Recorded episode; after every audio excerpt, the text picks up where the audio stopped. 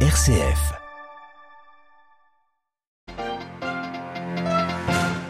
La Chine médiatrice en Ukraine et pourtant cela ne l'empêche pas aujourd'hui de réaffirmer son soutien à Moscou sur les affaires relevant de ses intérêts fondamentaux. Pékin qui a signé une série d'accords économiques avec la Russie, on y revient dès le début de ce journal. En Israël, le Parlement accorde des fonds controversés aux juifs ultra-orthodoxes dans le budget de l'État pour 2023-2024. Une décision contestée dans les rues de Jérusalem. Hier, la coalition est accusée de piller le pays. Dans ce journal, nous irons en Bolivie. Le gouvernement demande au pape d'accéder à toutes les données concernant les membres du clergé auteurs d'abus sexuels commis sur le sol bolivien. Nous irons enfin en Uruguay. Le pays connaît une terrible sécheresse. Les réserves hydriques du pays sont à leur plus bas historique. Radio Vatican, le journal Marie Duhamel. Bonsoir à tous. L'Église prie ce mercredi pour l'Église de Chine, une tradition instaurée par Benoît XVI en 2008 et à laquelle souscrit aujourd'hui le pape François. Ce dernier, à l'issue de l'audience générale, a dédié une pensée toute particulière, spéciale à tous ceux qui en Chine souffrent, prêtres et fidèles, pour qu'ils puissent trouver tant la consolation que des encouragements dans la communion et la solidarité de l'Église universelle. François leur a exprimé son soutien, a affirmé partager leur joie et leurs espoirs. En 2018, sous son impulsion, le Saint-Siège a signé un accord avec Pékin sur la question des nomination d'évêques, on le sait, l'idée étant d'œuvrer à l'unité de l'Église de Chine et à la communion avec Rome. À Pékin, les autorités chinoises ont signé tout azimut une série d'accords aujourd'hui, mais cette fois avec la Russie, une entente affichée qui porte les relations entre les deux pays à un niveau sans précédent et ce malgré les critiques formulées par l'Occident.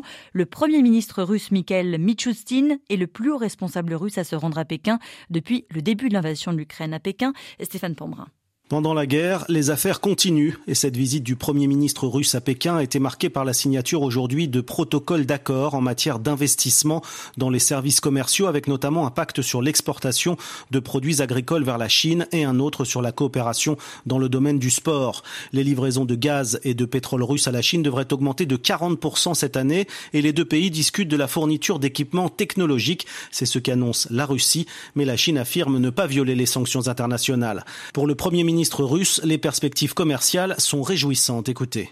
Je ne suis pas sûr que cette année nous atteindrons l'objectif fixé par les chefs d'État Vladimir Poutine et Xi Jinping de porter nos échanges commerciaux à 200 milliards de dollars. Les exportations chinoises vers la Russie ont continué à progresser, augmentant de 153% en avril sur un an. Cette visite vient donc renforcer encore le partenariat entre les deux pays, plaçant un peu plus l'économie russe sous perfusion de Pékin. Stéphane Pambrin à Pékin pour Radio Vatican. Au niveau économique et diplomatique, on affiche sa bonne entente ce mercredi. Xi Jinping a en effet promis à Moscou son ferme soutien sur les affaires relevant des intérêts dits fondamentaux. La Chine s'est portée volontaire pour jouer la médiation entre Moscou et Kiev, mais n'a jamais condamné, on le sait, l'agression russe chez son voisin. Concernant la guerre en Ukraine, la Russie promet ce soir une réponse ferme en cas de nouvelle incursion sur son territoire. Elle accuse aussi Kiev d'avoir attaqué un de ses navires de guerre en patrouille dans les eaux turques. Côté russe, le chef de Wagner évoque lui l'ampleur des pertes au sein de ses troupes paramilitaires. Il affirme que 10 000 des détenus qu'il avait recrutés ont été tués en Ukraine et la proportion serait la même, dit-il, autour de 20% de pertes en vie humaine pour ces combattants professionnels. Comment encadrer l'intelligence artificielle capable de reconnaître vos visages, d'analyser vos données médicales Alors que l'Union européenne travaille en ce moment à un cadre législatif, le commissaire européen pour le numérique et le patron de Google se sont mis d'accord aujourd'hui à Bruxelles pour travailler de concert sur les règles à adopter. Jours après les législatives en Grèce, le président de la Cour des comptes, Ioannis Sarmas, a été chargé aujourd'hui de constituer un gouvernement intérimaire. C'est lui qui devra organiser un nouveau scrutin d'ici la fin du mois de juin. En Israël, le Parlement a adopté le budget de l'État pour les deux prochaines années, un budget extrêmement controversé, qualifié de destructeur par le chef de l'opposition Yad Lapid, euh, Lapide, en cause l'attribution de fonds records au parti ultra-orthodoxe. Les précisions d'Ariane Ménage à Tel Aviv. C'était un test pour Benjamin Netanyahou, 64 voix contre 56. Dans la nuit, tous les députés de sa coalition votent finalement en faveur du budget, même ses clauses les plus controversées.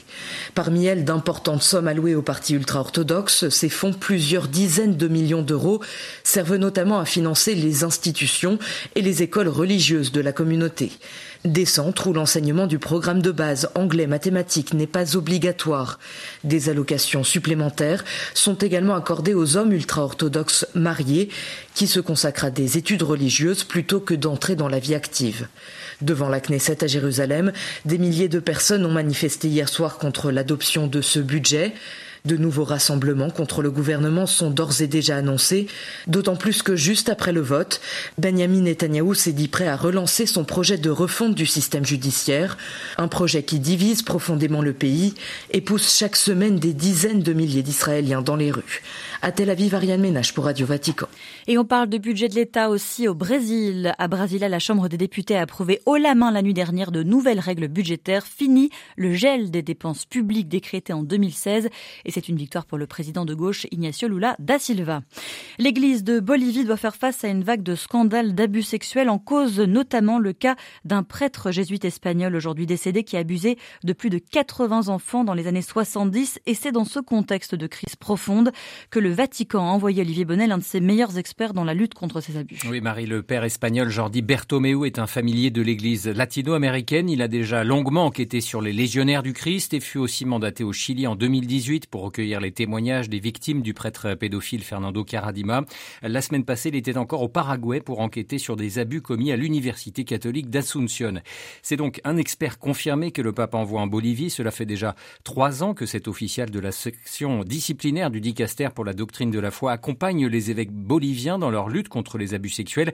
Mais là, le contexte a changé. Il y a quelques semaines, le quotidien espagnol El País a publié en effet le journal intime d'Alfonso Pedrajas dans lequel ce jésuite mort en 2009 reconnaissait avoir abusé des dizaines d'enfants dans les écoles boliviennes.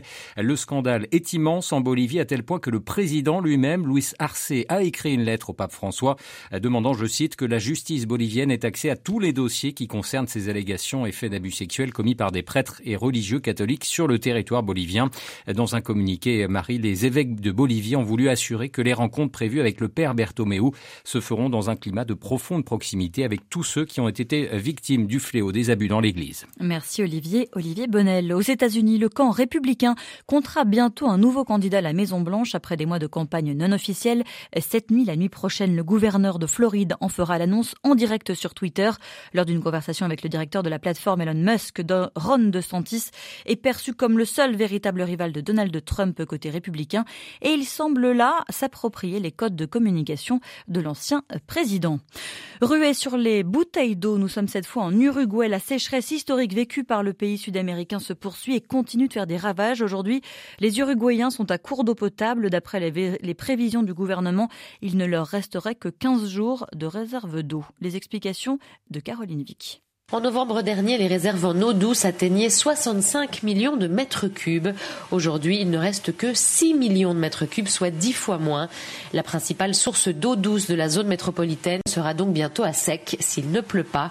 Avec une consommation dans la région de Montevideo de 240 000 mètres cubes par jour, il ne resterait donc que 15 jours de réserve d'eau environ. Face au manque d'eau potable naturelle, mais aussi à l'augmentation du taux de sel dans cet or liquide, aujourd'hui plus que jamais valorisé, la d'eau en bouteille a triplé ces derniers jours. De plus, le gouvernement a annoncé la construction d'un nouveau barrage pour garantir la stabilisation du niveau de l'eau. De leur côté, les Uruguayens sont priés de boire un litre d'eau maximum par jour, de réutiliser l'eau du riz et des pâtes pour cuisiner, de ne pas arroser les plantes et d'éviter d'ajouter du sel aux aliments en raison du haut niveau de sodium dans l'eau. La pluie est attendue pour la semaine à venir, mais elle pourrait ne pas être suffisante. Dans ce cas, l'Argentine et le Brésil, les deux voisins l'Uruguay aux ressources naturelles énormes, pourraient exporter de l'eau pour couvrir la demande locale uruguayenne. À Buenos Aires, Caroline Vic pour Radio Vatican. Autre zone de grave tension hydrique, la Corne de l'Afrique. Le secrétaire général de l'ONU a exhorté aujourd'hui le monde à empêcher que des gens meurent de faim en Éthiopie, en Érythrée, en Somalie, à Djibouti, Kenya, Soudan, à cause de la sécheresse. Cette région est en effet frappée par une sécheresse record à ce jour. Seulement près de 20% du fonds d'aide a été financé et c'est inacceptable, a dénoncé Antonio Guterres.